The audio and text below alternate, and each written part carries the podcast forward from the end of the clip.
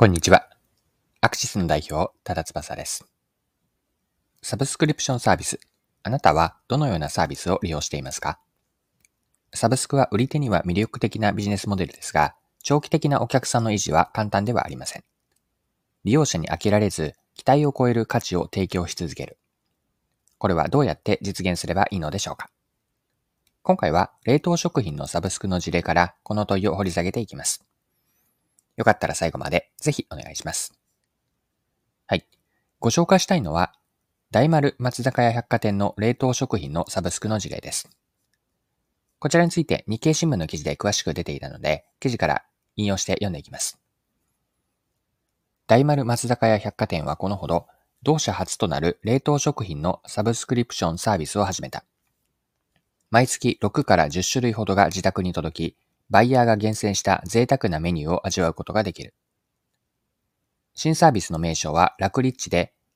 料金、送料込みで月額6500円、9500円、12000円の3コースがあり、有名店とコラボした独自メニューも用意した。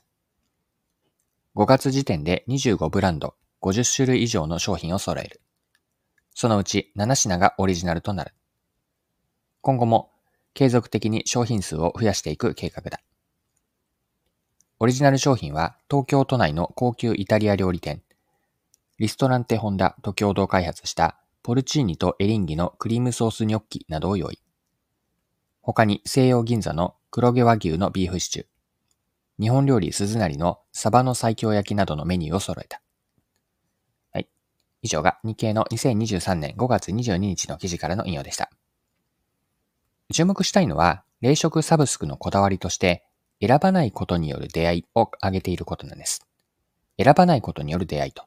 これどういうことなのか、さっきの記事から続けて読んでいきますね。今回のサブスクでは、選ばないことによる出会いも意識した。毎月メニューの半分程度は事前にわかるが、残りは届くまでのお楽しみとしている。高級食材から馴染みの深いメニューまでいろいろなものが詰め合わせになっている。晴れの日はもちろん、日常の食卓にも一品欲しいという時に利用してもらいたいという。はい。これが記事です。それでは、この大丸松坂屋百貨店の冷食のサブスクであるラクリッチの事例から学べることについて、この後後半のパートでは掘り下げていきましょう。サブスクリプションサービスは利用者と継続的な関係を築くこと、これ大事なんですよね。提供される商品やサービスが変わらず常に同じだと新鮮さが失われ、マンネリ感、マンネリ感を感じたりとか、飽きてしまうお客さんが増えてしまうでしょう。お客さんは何か別の新しいものを求め始め、自社のサブスクをやめてしまうかもしれません。利用者の飽きであったり、マンネリを起こさないために、ご紹介した冷食のサブスクであるラクリッチから学べるのは、商品やサービスのバラエティ性を増やす重要性です。多様な商品ラインナップは、お客さんの興味や新しい発見を生み出します。異なるニーズや好みを持つお客さんを引きつけて、サービスの魅力を広げることにもつながるんです。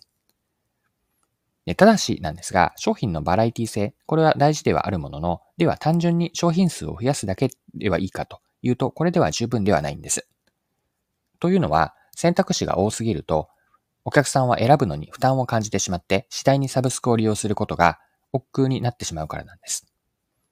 そこで参考になるのは、ラクリッチが取っている選ばないことからの出会い。ここ参考になる学びになると思うんです。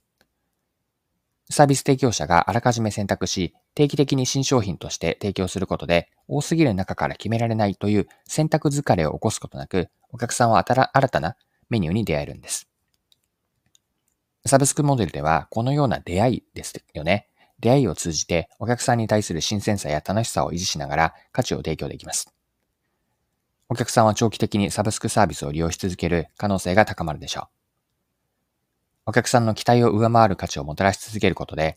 サービスの持続的な利用を実現し、信頼関係とか顧客満足度、顧客の満足度が向上していきます。はい。そろそろクロージングです。